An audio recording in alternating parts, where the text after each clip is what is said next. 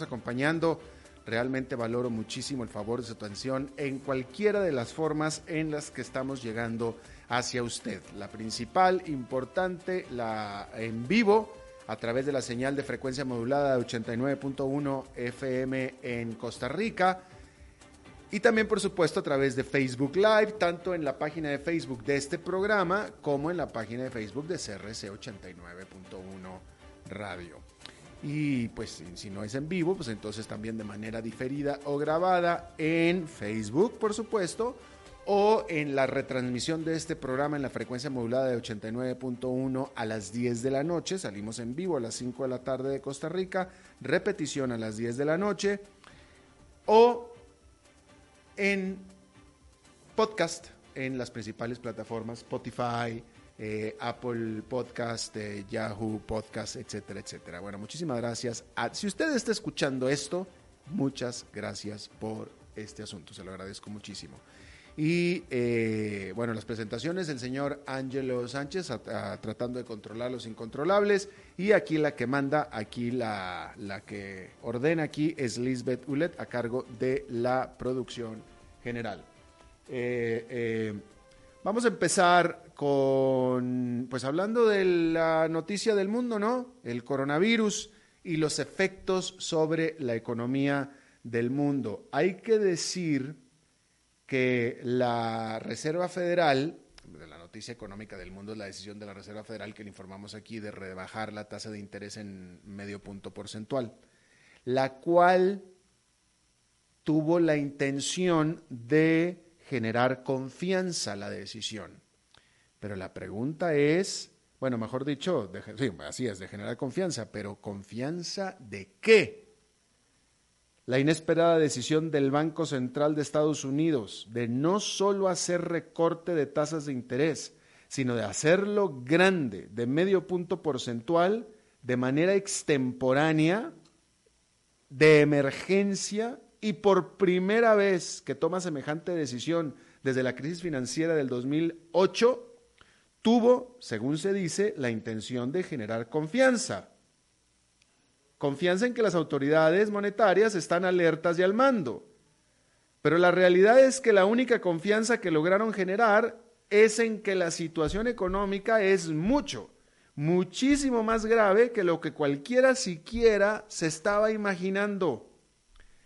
Los mercados, por tanto, reaccionaron con mayores desplomes y la tasa del bono referencial de Estados Unidos a 10 años cayó por debajo del 1% por primera vez en la historia, con los inversionistas saliendo de inversiones riesgosas hacia inversiones más seguras y estables.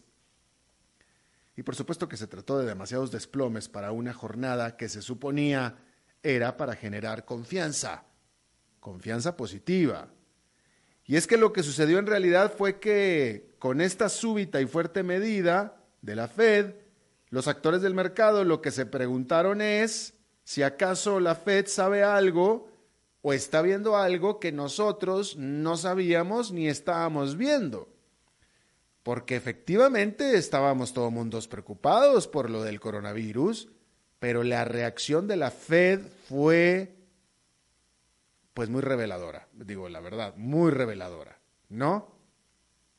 Hubiera sido mucho más digerible para el mercado un primer recorte de un cuarto de punto porcentual y luego, si se quiere, otro cuarto de punto porcentual en su reunión habitual de finales de marzo.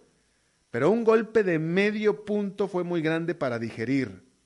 Y algunos analistas apuntan también a que la Reserva Federal está usando demasiado pronto el grueso del poco arsenal monetario del que dispone.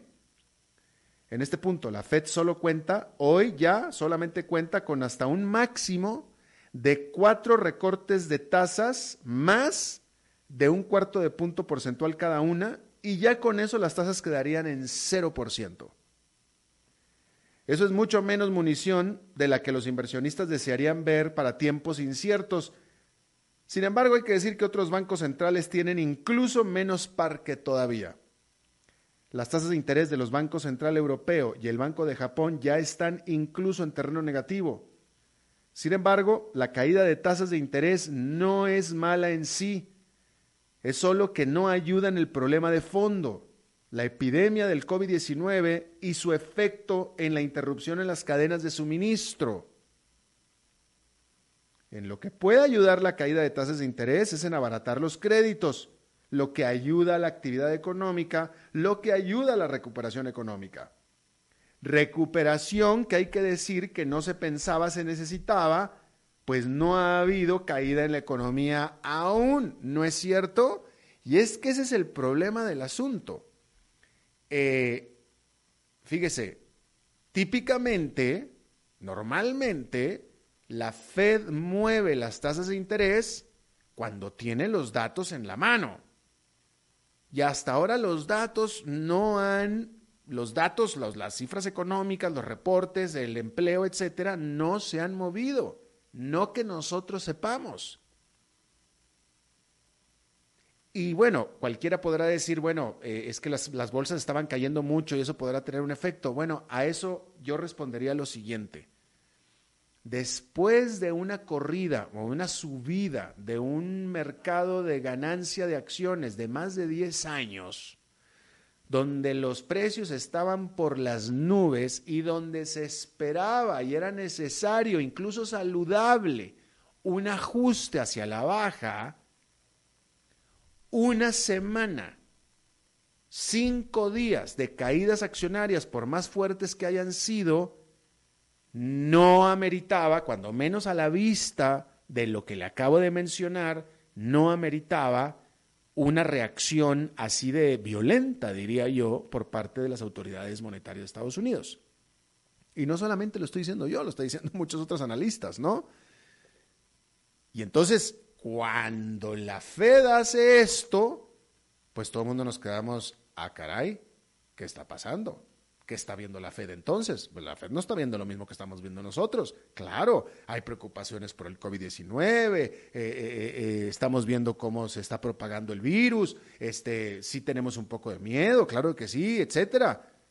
ya veremos si tomamos precauciones, qué sé yo, etcétera, ¿no? Pero una decisión a rajatabla como esa no puede menos que hacernos pensar que la Fed está viendo un horizonte bien, bien negro que nadie más estaba viendo. Y por supuesto que la Fed tiene información que nadie más tiene, ¿no? De tal manera que de acuerdo a la acción de la Fed, la cosa se viene bien fea. Pero bien fea. Y ahí está la acción de la Fed para como evidencia. Porque, fíjese, la Fed no haya tomado una decisión similar desde la crisis del 2008, o sea, hace 11 años, bueno, casi 12 ya más de, más de 11 años, ¿no? Y la Fed lo hizo ya con la crisis encima. Ya cuando había quebrado Bern Stearns, ya cuando llevaban semanas los mercados cayendo, etcétera, etcétera. Acá todavía no sucede, o cuando menos no que nosotros lo sepamos. Entonces, esta medida de la Fed, aunque hubiera sido un cuarto de punto porcentual, con el hecho de que haya sido de emergencia, ya es como que wow. Pero un medio punto porcentual es oh shit. Literalmente.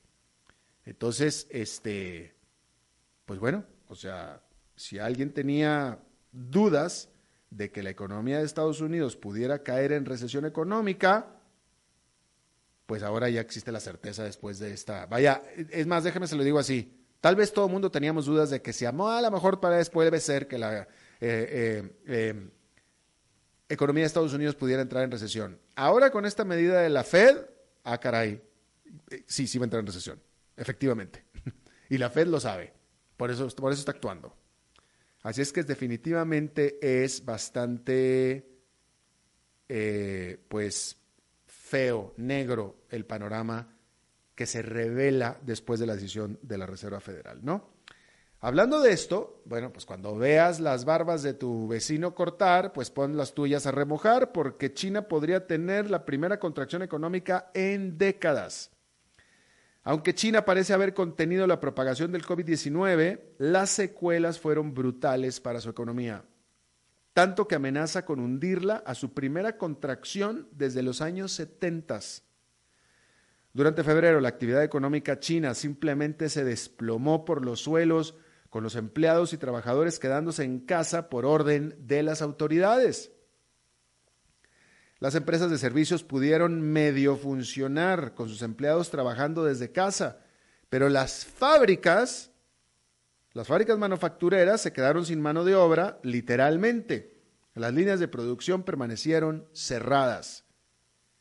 Y ya están dándose las primeras cifras reveladoras. El grupo de medios Caixin informó que uno de los principales indicadores de la salud del sector de servicios se desplomó a 26,5 cuando en enero estaba en 51,8.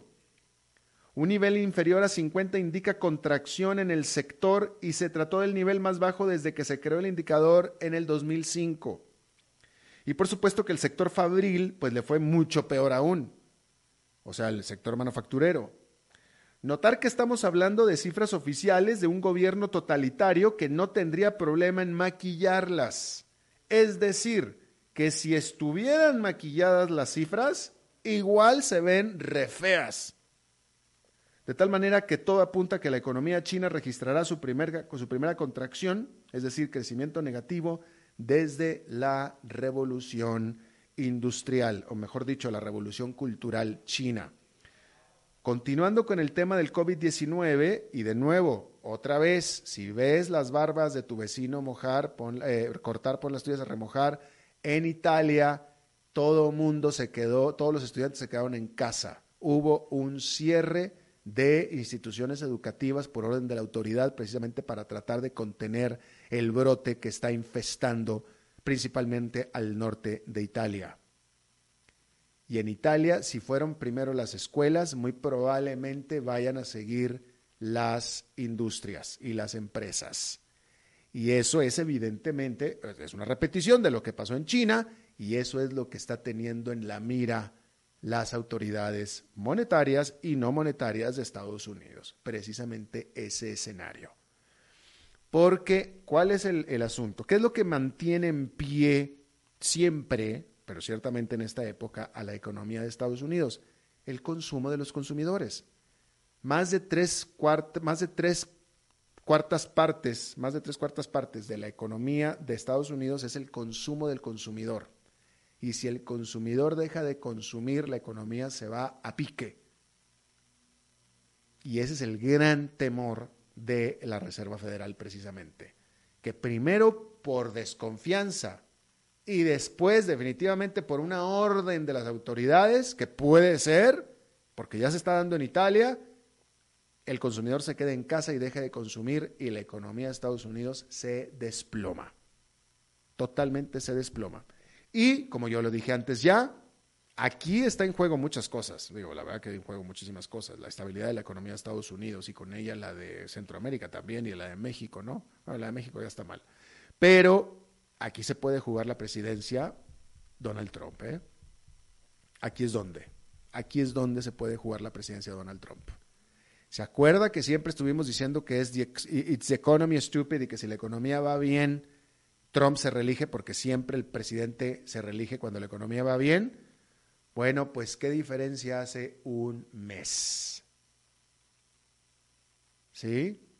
Y si la economía se va a pique, como la Fed está intuyendo que va y adelantándose que va a pasar, esto le puede costar perfectamente la presidencia a Donald Trump que sería el menos de los, el, menor de los, de los males en este momento, ¿no? Hay, hay cosas mucho más importantes de qué preocuparnos, como es la economía como tal de Estados Unidos.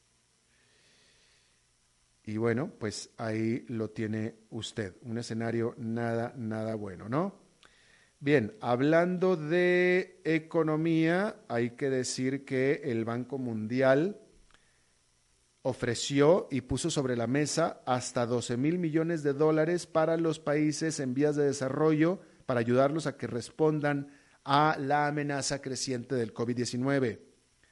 El anuncio se dio después de que la OMS, es decir, la Organización Mundial de la Salud, dijera que la mortalidad global, la tasa de mortalidad global del coronavirus es de 3,4%. Este dinero, 12 mil millones de dólares que está poniendo sobre la mesa el Banco Mundial, incluye una mezcla entre préstamos, donaciones y asistencia técnica con la prioridad puesta en los países más pobres del mundo. Hay que decir también que la inflación en la zona euro cayó a 1,2% en febrero con respecto a febrero del año pasado y eso es una eh, caída con respecto al 1,4% que presentó en enero y bastante por debajo del objetivo del Banco Central Europeo que es de casi 2%. La caída en la inflación es atribuida por las autoridades de la Unión Europea a la caída en los precios de las energías o del petróleo, básicamente, que ha caído eh, eh, pues en un 0,3% cuando menos en el mes, ¿no? El desempleo en la eurozona permanece en 7,4%. ¿Cuánto era el desempleo en Costa Rica? Ah, sí, del 12%. ¿Cuánto es en Europa? Del 7,4%. Bueno, pues ahí lo tiene usted. Vamos a cambiar, bueno, por cierto, entre otros comentarios más que le puedo hacer con respecto a la respuesta y a los eh, eh, resultados del COVID-19 hay que decir que, eh, bueno, eh, las líneas aéreas ya de Estados Unidos, las de Europa y las de Asia, ni se diga, pero ya las líneas aéreas de Estados Unidos están empezando a tomar medidas para combatir lo que ha estado, ha estado empezando a pasar, que ya la gente está dejando de viajar, han estado empezando a eh, eliminar cobros o multas por cambio de itinerarios, por cambio de reservaciones, etcétera, como un aliciente para que la gente se anime a o se reanime a lo que no ha estado animándose últimamente, que es a viajar. Y si usted es fanático de James Bond, la, el estreno de la película James Bond se canceló precisamente por el asunto del coronavirus también. ¿Ok? Hay que decir eso también. Bueno, de manera rapidísima, este miércoles, la Suprema, cambiando de, de, tema completamente, la Suprema Corte de Justicia de los Estados Unidos, con su mayoría de jueces conservadores, comenzará a deliberar, sobre un caso que podría poner fuertes restricciones al acceso al aborto de los ciudadanos. El caso conocido como Servicios Médicos June contra Russo viene de Luisiana, donde una ley del 2014 daba a los doctores practicantes de aborto acceso automático a los hospitales dentro del Estado que en teoría pues, se oye como una cosa buena, ¿no? Porque los que apoyan la ley dicen que se trata de una ampliación del acceso al aborto. Pero los críticos lo que ven en realidad en el trasfondo es una sentencia de muerte para las clínicas especializadas en abortos.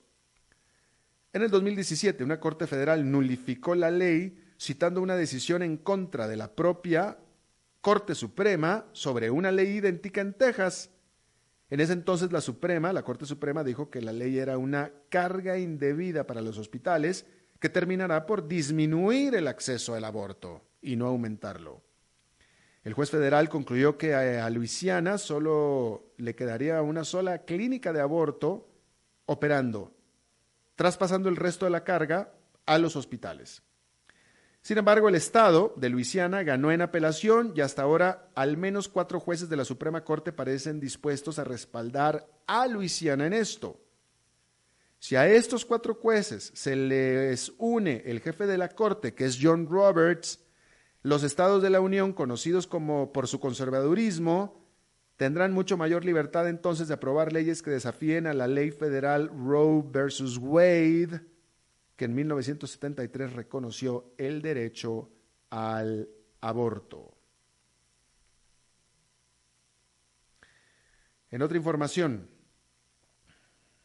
déjeme le digo que la BMW o BMW y la Daimler, dos empresas automotrices separadas y cada una por su parte, anunció cada una nuevos vehículos que afirman recortarán sus emisiones de carbono de estos carros, de esos automóviles, en promedio en un 20%.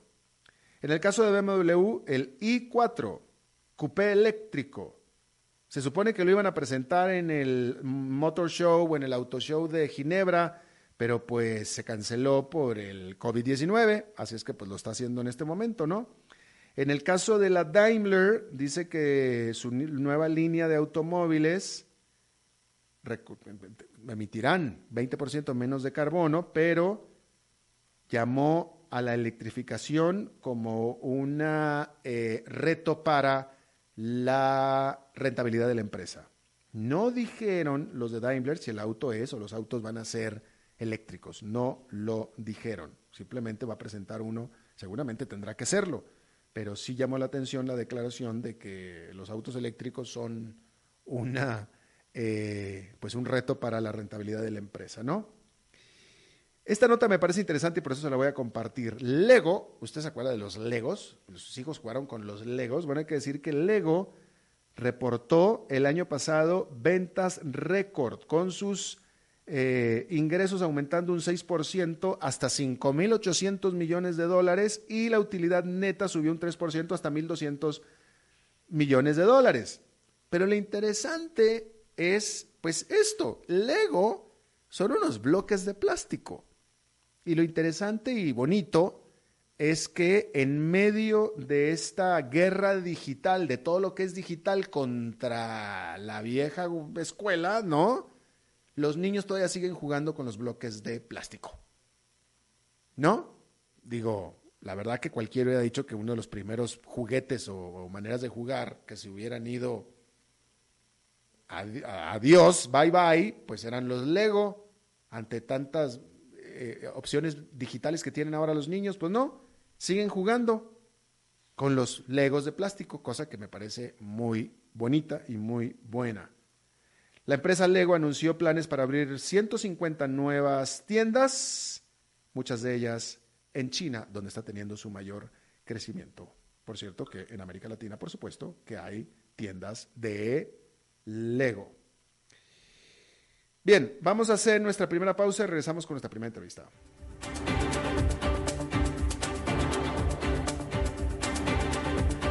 A las 5 con Alberto Padilla, por CRC 89.1 Radio.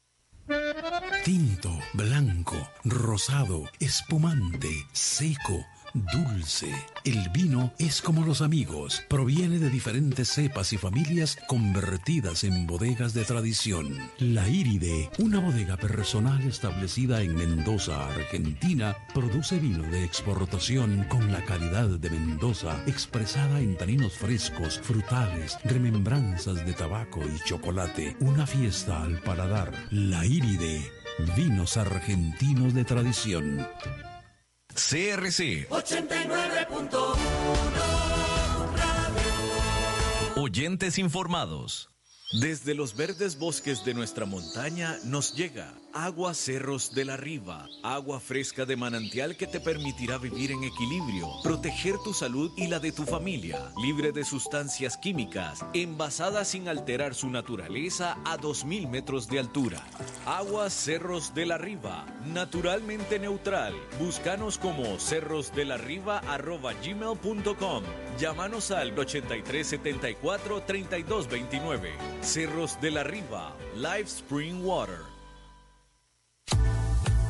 Desde Maipú, Mendoza, la tierra del olivo nos llega aceite de oliva Laur. Su delicada y elegante textura, así como su afrutado aroma vegetal, lo convierten en un aceite especial para paladares exigentes. Disponible en tres variedades: Laur Cruz de Piedra, Laur Aceite de Oliva Extra Virgen y Laur Gran Mendoza Aceite de Oliva Extra Virgen. Lo mejor de tres zonas en una sola botella. Galardonado con el Gran Prestige Gold en el Terra Olivo 2018. Aceites de oliva Laur no pueden faltar en tu mesa. De venta en todas las tiendas, don Fernando.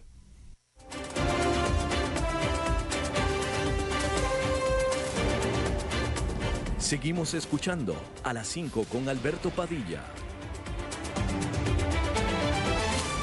Bueno, muchísimas gracias por continuar con nosotros. Eh, si ustedes, de los, hay muchos trabajadores independientes en Costa Rica, eh, yo creo que yo mismo me pudiera considerar independiente, pero bueno, es otra cosa. Pero eh, si ustedes, de los muchos trabajadores independientes en Costa Rica, a usted le va a interesar muchísimo este tema, y aunque no lo fuera, es de sumo interés para la economía de este país, puesto que los trabajadores independientes son un pilar para el sostenimiento de muchísimas familias y con ellas el sostenimiento mismo de la macroeconomía de Costa Rica, ¿no? Bien, hay un problema desde hace ya tiempo en este país en el que la Caja Costarricense del Seguro Social, eh, según lo afirma nuestro invitado, que enseguida lo voy a presentar, ha puesto en marcha lo que él dice es una campaña con cuestionable fundamento mediante la cual ha convertido a la contribución a la seguridad social del trabajador independiente en un segundo impuesto sobre la renta a una tarifa que duplica la pagada por los asalariados, que es de 18 contra el 9 y ahora el 10%, y presupone que los trabajadores independientes debían tener conocimiento de ello. Por supuesto que hay mucho más al respecto. Yo le agradezco muchísimo a un experto en estos asuntos, un experto en derecho tributario, Adrián Torrealba, socio del Buffet Facio Cañas. ¿Cómo estás, Adrián? Muchísimas gracias por estar con nosotros. ¿Qué tal, Alberto? Muchas gracias por la invitación. Gracias a ti.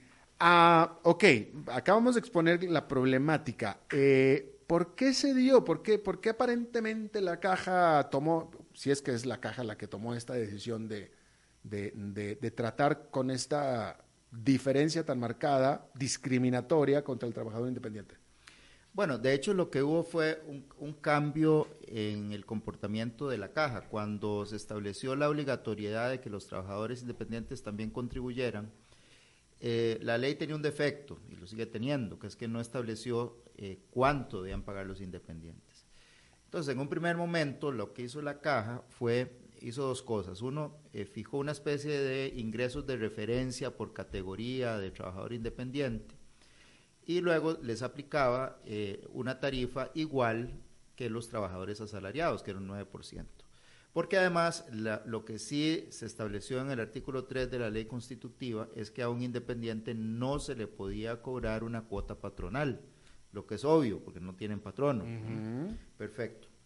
Bueno, eso eh, cambió ahora unos tres o cuatro años, un poquito, yo diría que unos tres años, cuando eh, la, bueno, ya antes ya la Junta Directiva empieza a establecer un tratamiento diferenciado, porque eh, como te decía en un inicio era 9 y 9, pero después, a través de acuerdos de la Junta Directiva, empezaron a incrementar ese, esa tarifa hasta llegar al 18, hoy mismo está en el 19%. Cuando el asalariado es 9. Exactamente, y le subieron recientemente a 10.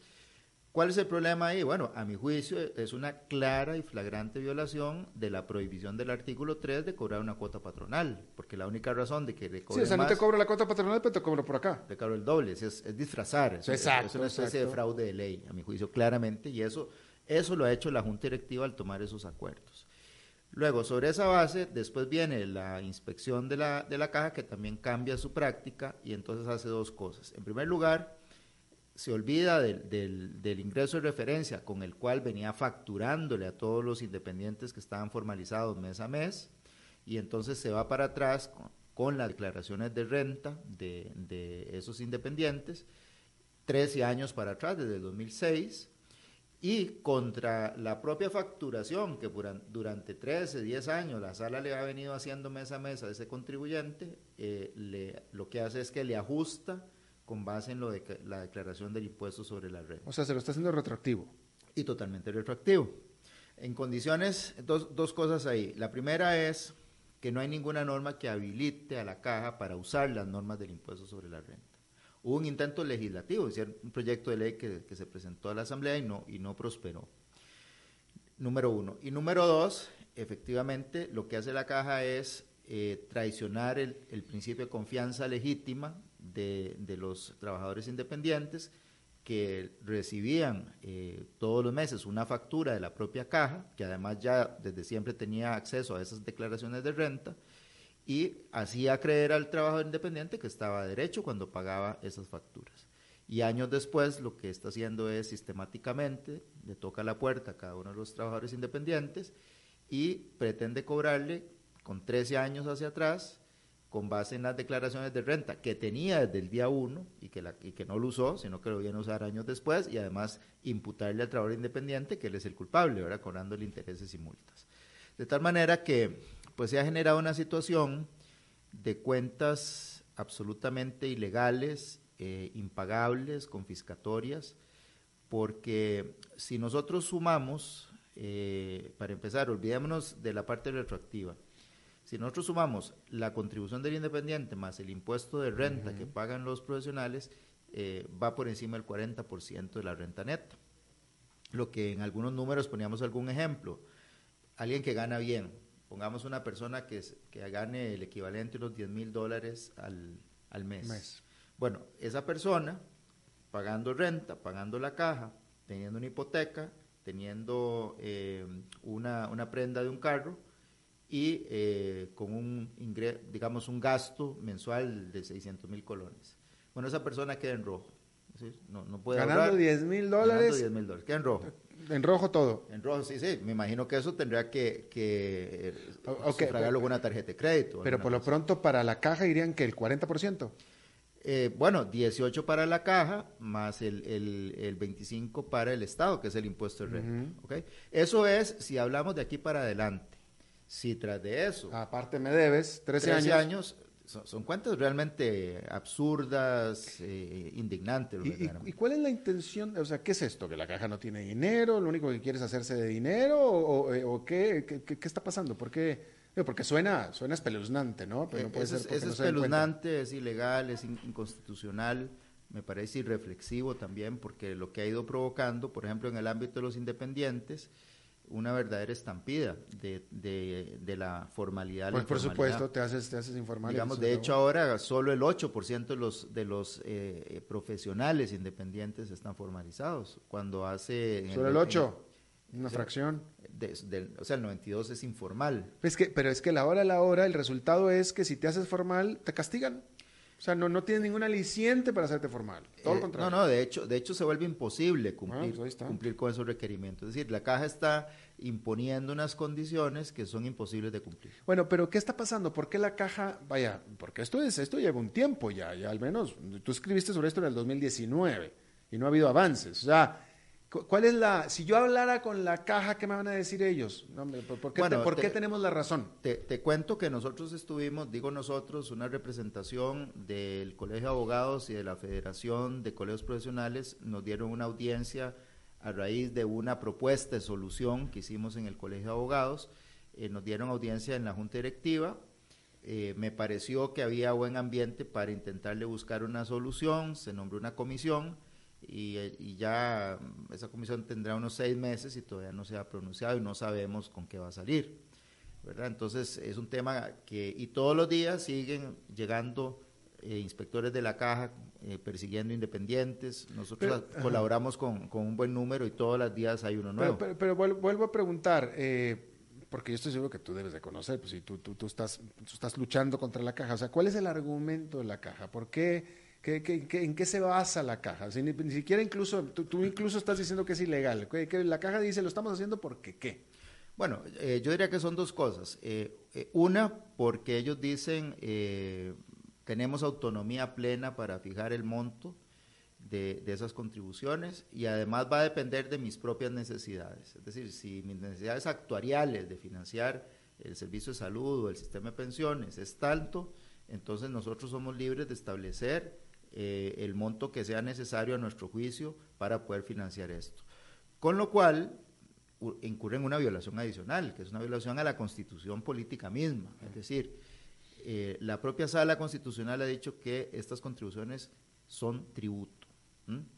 Los tributos, en, un Estado de Derecho, y evidentemente Costa Rica no es la excepción, tienen lo que se llama garantías individuales de los contribuyentes frente al poder tributario, lo que significa que decir que el Estado necesita dinero como justificación para que te confisquen, para que te dejen eh, sin patrimonio, eso es inaceptable en un Estado de Derecho. ¿Por qué? Porque está el principio de no confiscatoriedad, está el principio de capacidad económica, está el principio de igualdad, y la Caja sencillamente en nombre de sus necesidades fiscales o financieras pretende que esa es la justificación para, para cometer todo este tipo de, de arbitrariedades. Uno, necesito dinero y dos, porque puedo.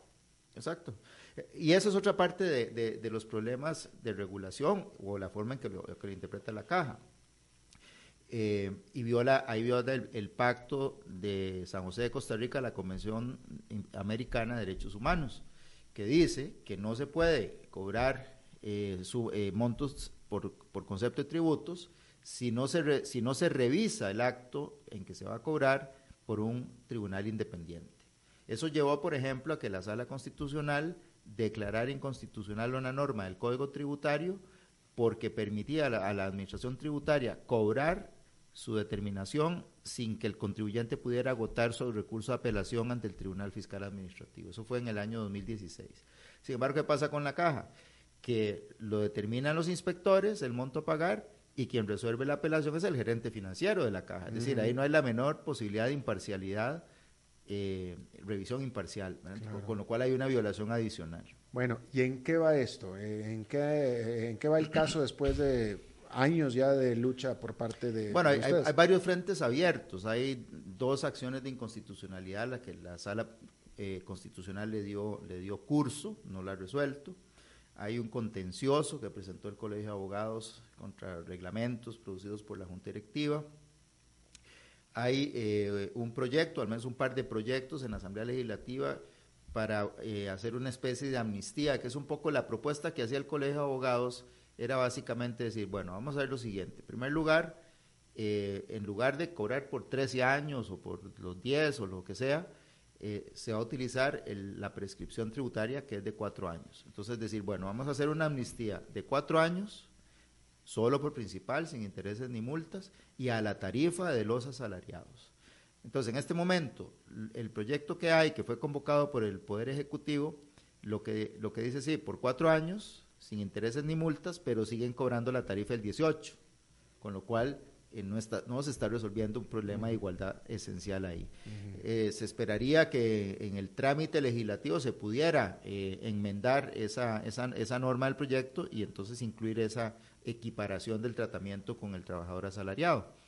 Pero bueno, eso es una expectativa de algo que está en la Asamblea, está pendiente este informe de la, de la caja, pero mientras tanto ahí siguen y siguen las, los procedimientos administrativos eh, contra cada día aumentan los, los independientes que son perseguidos por la caja. Claro, pero bueno, pero dirías que se está avanzando en este asunto. Sí, el tema es que es incierto todavía el resultado, por decirlo así. Por eso me parece, ahora que inicias el programa, que gran parte eh, de la solución tiene que ver con la concientización de todos los independientes de ese régimen que, la caja dice que le corresponde aplicarle a los independientes. Porque yo creo que aquí hay un, grave problema de, de falta de conciencia de los independientes de que eso es lo que se supone que tienen que estar pagando. Con lo cual, digamos, muchos se, cuando les, les llega a la caja, pues se manifiestan en estado de, sorpresa absoluta. Eh, eh, exacto, o sea, en este momento lo que está diciendo es que hay independientes que están formalizados, que están en el sistema y todo, y ellos están muy campantes creyendo que están cumpliendo con sus obligaciones, pero a la hora que les llega una auditoría o cualquier cosa de esas, ay, qué pena, pero me debes 13 años de, impuestos. Contra, las mismas facturas que yo te di. Porque no es que el contribuyente declara, como sucede en el impuesto de la renta. No es la propia caja la que te manda la factura. Mm. Y luego va contra sus propios actos, violando la confianza legítima y pretende irse, deroga todos sus propios actos por 13 años hacia atrás y te cobra con base en las normas del impuesto sobre la renta, a lo que tampoco tiene derecho por la normativa. Y si yo soy un independiente y estoy en esta situación y me contrato un abogado que me defienda, ¿tengo un recurso legal? Eh, bueno, nosotros estamos haciendo eso este, con, muchos eh, colegas a, los que los, los asistimos. Y claro, agotamos toda la vía legal y hacemos toda la argumentación. El problema es que es como, como hablarle una pared los argumentos, eh, ante los argumentos no responden absolutamente nada, se, evaden de cualquier manera y eso, y eso tiene que ver con que no hay revisión alguna de, un imparcial.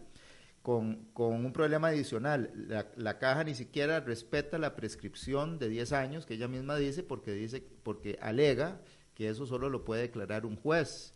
Y antes de que uno vaya al juez ya le tiene que pagar a la caja. Y si uno no le paga a la caja no puede trabajar porque no puede participar en ninguna licitación, no puede tener ningún, ningún tipo de, trámites administrativos y no está al día con la caja. Y de feria no te atienden en la caja si, estás moroso. Entonces es un, es un círculo vicioso muy complicado.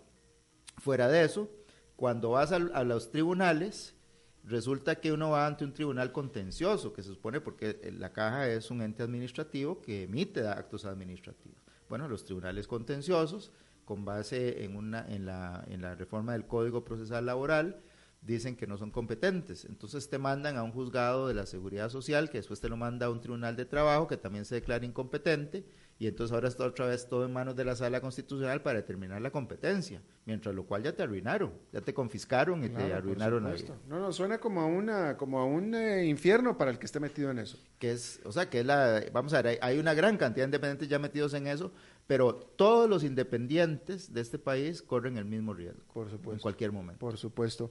Bueno, Adrián Torrealba, socio del Buffet Legal Facio Cañas y experto en Derecho Tributario, te agradezco muchísimo que nos hayas visitado y explicarnos esto. No, con todo gusto. Yo creo que lo importante en esto es hacer conciencia de que es algo intolerable, inaceptable y que el gobierno tiene que responder y la caja tiene que responder y el legislador tiene que responder porque esto no, no, no, es, no es lógico que pueda seguir adelante. Ah, definitivamente así. Bueno, muchísimas gracias, Adrián. A la orden. Bueno, vamos a hacer una pausa y regresamos con más. Perfecto, Adrián, te lo agradezco. A las 5 con Alberto Padilla, por CRC 89.1 Radio. Tinto, blanco, rosado, espumante, seco dulce. El vino es como los amigos, proviene de diferentes cepas y familias convertidas en bodegas de tradición. La Iride, una bodega personal establecida en Mendoza, Argentina, produce vino de exportación con la calidad de Mendoza expresada en taninos frescos, frutales, remembranzas de tabaco y chocolate. Una fiesta al paladar. La Iride, vinos argentinos de tradición. Desde los verdes bosques de nuestra montaña nos llega agua Cerros de la Riva, agua fresca de manantial que te permitirá vivir en equilibrio, proteger tu salud y la de tu familia, libre de sustancias químicas, envasada sin alterar su naturaleza a 2.000 metros de altura. Agua Cerros de la Riva, naturalmente neutral. Búscanos como cerrosdelarriba.gmail.com. Llámanos al 8374 3229. Cerros de la Riva, Live Spring Water.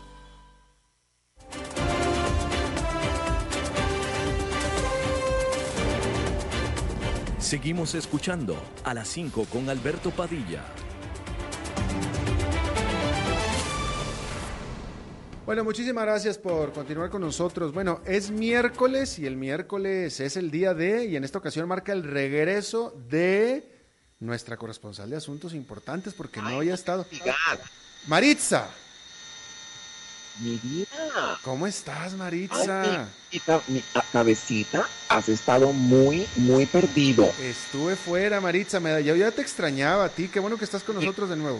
Mi amor, ¿cómo te ha ido? Pregunta este, de, rigor, ¿cómo te ha ido con el coronavirus? Hoy, viajas tanto? El coronavirus, hombre, ¿cómo ves? Este, pues, este, muy dura la situación, este. Ay, a mí también, a veces me pasa. Sí, sí, no, muy difícil, eh, muy difícil, eh, y, bueno, este es un asunto que, se, no, ¿qué semana? Bueno, semana a semana se está desarrollando cada vez peor y, y, no, pues muy, muy, está, está difícil la situación con eso, Maritza el coronavirus está haciendo de las suyas. COVID-19.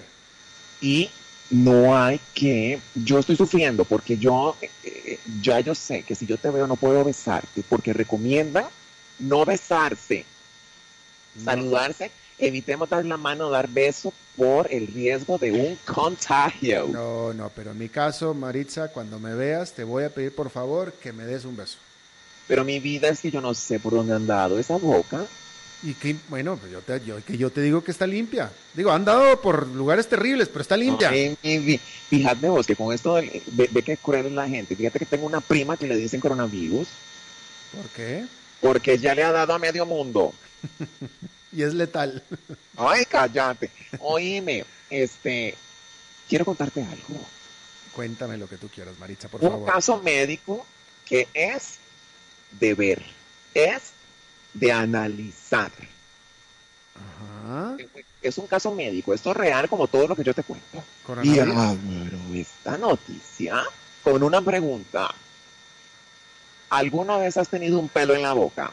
Que si yo he tenido un pelo en la boca, sí, sí me ha salido algún pelo en la sopa y cosas así, sí.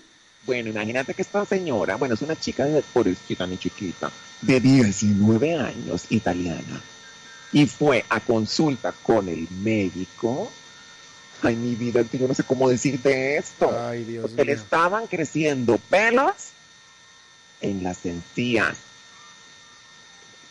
Pelos, eh, eh, eh, folículos de cabellos le crecían en la boca. Mi vida. O sea, esta mujer tenía pelos en la lengua. No, eh, sí, bueno, imagínate lo que uno dice. Yo no los tengo, pues ella sí. Pero no era en la lengua, bebé. En las encías. Wow. Le salían pelos en las encías. Imagínate que los especialistas estudiaron el caso y este, de llegaron a un montón de conclusiones. Pobrecita, mi chiquita estaba jodida y fregada. Un trastorno hormonal. Y fíjate que, ve que vaciló, porque todo le empezó por los ovarios. Pero que, Entonces- ok. Pues sí, porque por las hormonas, ¿no? Claro.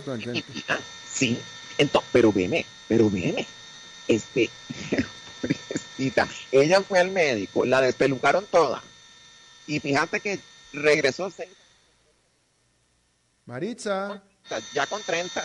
A ver, Ah, Maritza, repítenos otra vez porque se fue la señora un poquito. ¿Regresaron seis qué? ah, no, que, que, que, que fue la, la primera vez fue el doctor, la despelucaron toda y la dejaron divina. Y llegó seis años después, pero ya con trenzas, porque le volvieron a crecer los pelos en las encías. Ya, ya se ponía moco de gorila y todo.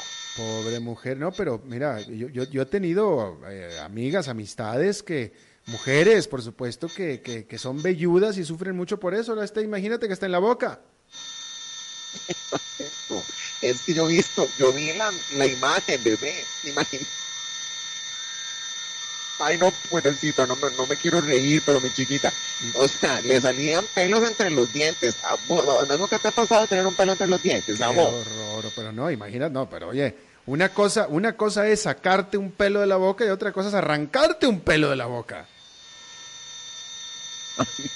Qué horror, ¿no? Pero ¿cuándo te apateas? ¿Qué haces vos? Es, es muy- ¿verdad? Bueno, pero entonces, fíjate vos.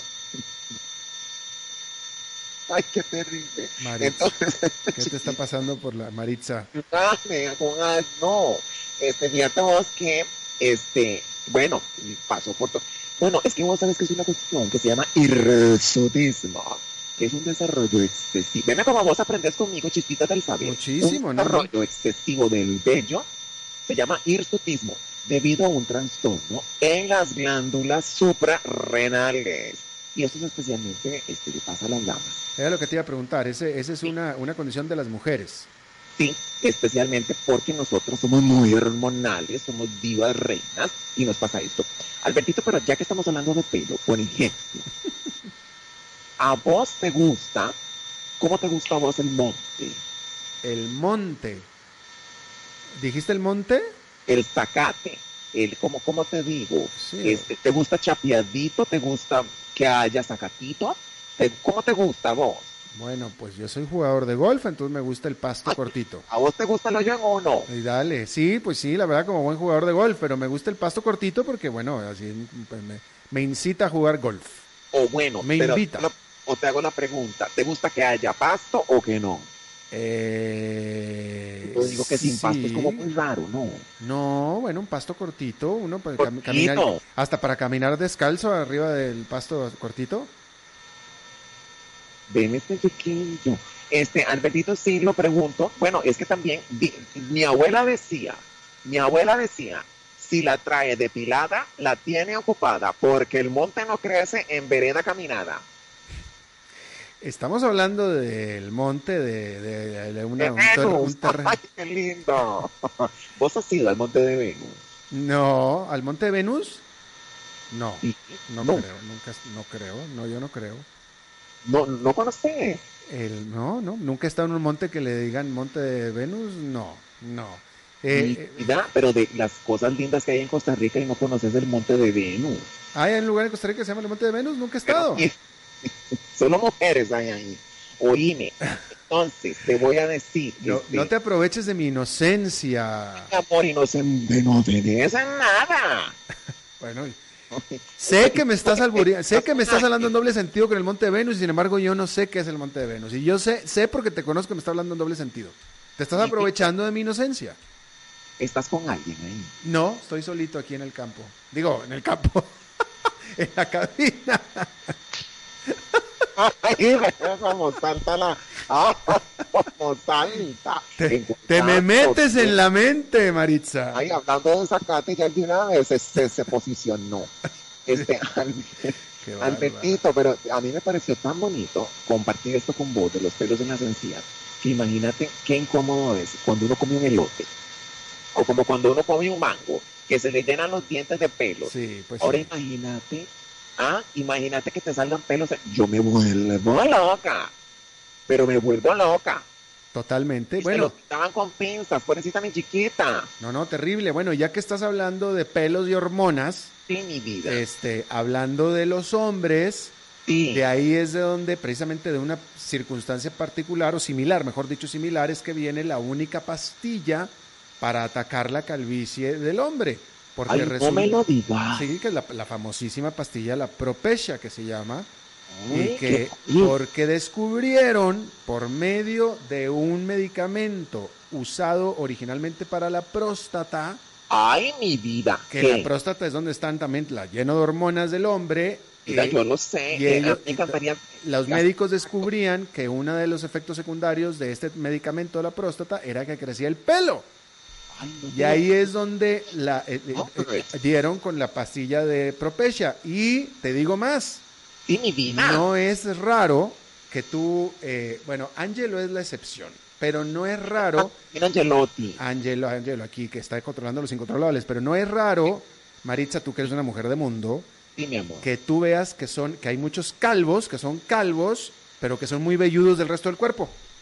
Bueno, ¿para qué te.? Bueno, no vayamos muy lejos. Tuve un novio. Ah, Tuve un que yo, que yo cuando lo conocí, un poquito pelos de- en la cabeza, cuando vi que era en una, pues, sí, pero ¿qué es esto? Y en la otra, en la otra eh, situación. Albertito, te voy a hacer una pregunta. ay Dios, Te voy a hacer una pregunta. ¿qué? Dos, porque esto ya estamos hablando de salud. Ajá. ¿Ya te hiciste el examen de la próstata? Ya, ya, pues ya tengo más de 40 años, sí, ya, ya me la hice, ya. ¿Has has repetido? ¿Cuántas veces se lo tiene que hacer uno? Fíjate que soy, eh, felizmente te puedo decir que soy un hombre de 55 años que he ido a hacerme mi chequeo de médico cada año a partir de los 40 y el doctor no ha, el doctor me lo, eh, eh, eh, vaya, me ha visto tan saludable que no ha tenido la necesidad de hacerme esa prueba más que unas dos veces en todo este tiempo. Porque me dice, no, tú estás bien, no te preocupes, no te preocupes.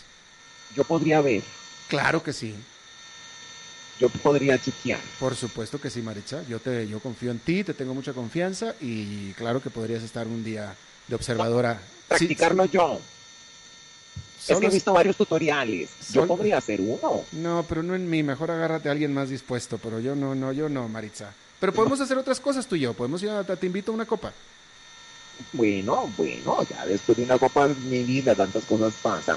Es- Maritza, afortunadamente cuando te me pones picosa es cuando se acabe el tiempo. Ay, Afortunadamente. bueno, bueno, no, yo no te quiero retener nada más, chiquillos y chiquillas que oyen tu programa. Recuerden que el amor es como una erección. Salta a la, ¿Salta qué? a la vista. Ok, que muy gráfica la, la. Yo creo que todo el mundo entendió la. la- Ay, la- así soy yo, gráfica. Oíme, que te vaya muy bien, mi amor. Te mando un beso. Que el coronavirus no nos toque. No, para nada, que no nos Es toque. un protector, actívate, que eso no nos llegue, mi amor. Ni a nadie, ni a nadie de los que nos escucha. No, un beso gigante y después vemos lo de tu próstata, ¿oíste? Sí, señora, claro que sí, a la orden. Gracias por preocuparse por mi próstata, ¿eh? Un besito, mi amor. Ay. Bien, eso es todo lo que tenemos por esta emisión de A las 5 con servidor Alberto Padilla. Muchísimas gracias por habernos acompañado. Espero que termine su día en buena nota, buen tono y nosotros nos reencontramos en 23 horas. Que la pase bien. Presenta Costa Rica Music Festival, presentando a Yanni. Sábado 21 de marzo, 7 de la noche, Estadio Nacional. Entradas a la venta en nvivo.cr. Preventa exclusiva y grandes beneficios para tarjetavientes Visa. Cupo limitado. Es Yanni. en vivo, como tenés que vivirlo.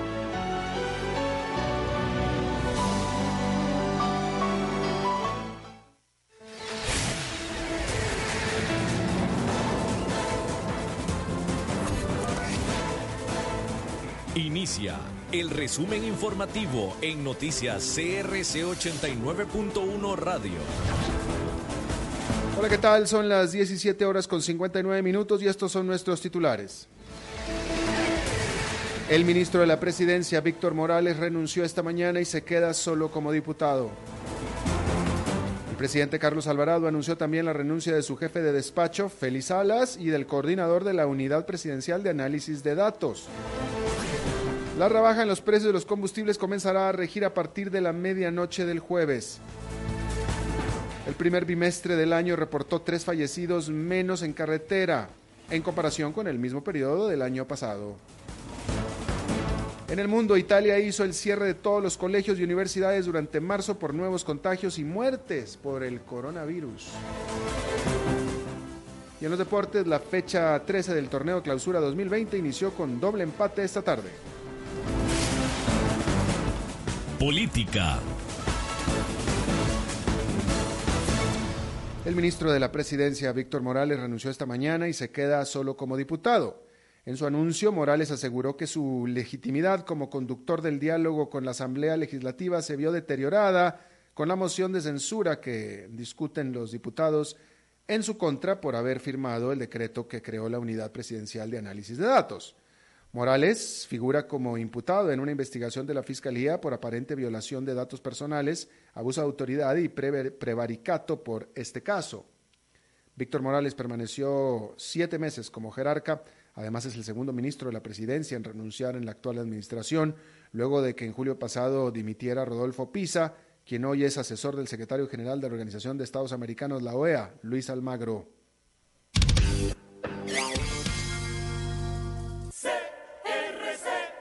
El presidente Carlos Alvarado anunció también la renuncia de su jefe de despacho Félix Salas y del coordinador de la Unidad Presidencial de Análisis de Datos. El presidente indicó que los dos asesores que forman parte de la UPAP, Alejandro Madrigal y Andrés Villalobos, serán reubicados en otras instituciones. Alvarado comunicó que Silvia Lara asumirá como ministra interina de la presidencia ante la salida de Víctor Morales. Servicios. La rebaja en los precios de los combustibles comenzará a regir a partir de la medianoche del jueves. La Autoridad Reguladora de Servicios Públicos, la ARECEP, aprobó este lunes una disminución en los precios de los hidrocarburos. A partir de la medianoche, la gasolina super pasará de 645 colones litro a 605, la regular de 623 a 583, ambas con una reducción de 40 colones. El diésel tendrá una reducción de 561 a 498 litro una reducción de 63 colones.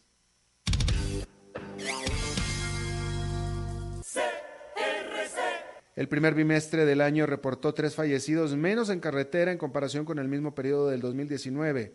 A nivel general fueron 59 muertos en la vía durante ese periodo y de esos 27 corresponden a motociclistas.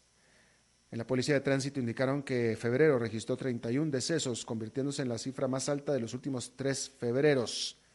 La motocicleta es el vehículo que encabeza la lista de muertes en carretera con 27 durante estos dos primeros meses, seguidos del automóvil con 8 decesos y la bicicleta con 4.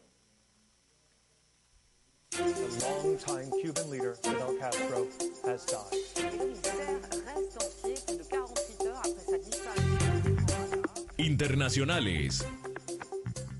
Italia decretó el cierre de todos los colegios y universidades durante marzo por nuevos contagios y muertes por coronavirus. Ese país reportó hoy 107 fallecidos y más de 3.000 infectados por el COVID-19, convirtiéndolo en el segundo país con mayor cantidad de fallecidos después de China.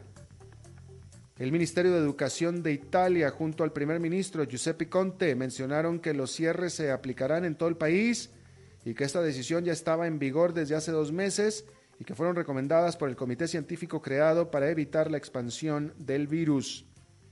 Por último, en cuestiones de contagio, Italia se ha convertido en el cuarto país con mayor influencia detrás del gigante chino, Corea del Norte e Irán.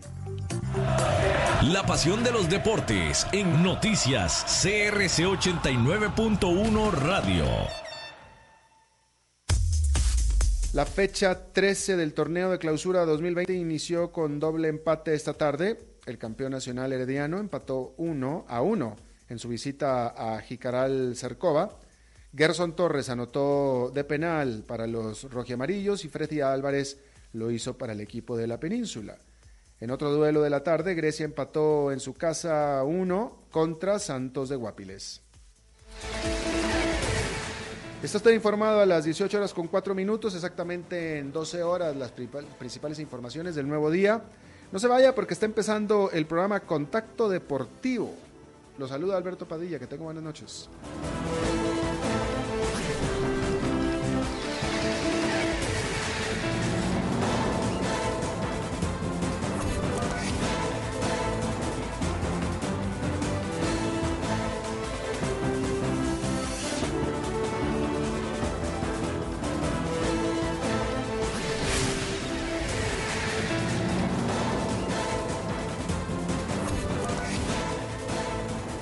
Fue el resumen informativo de Noticias CRC 89.1 Radio.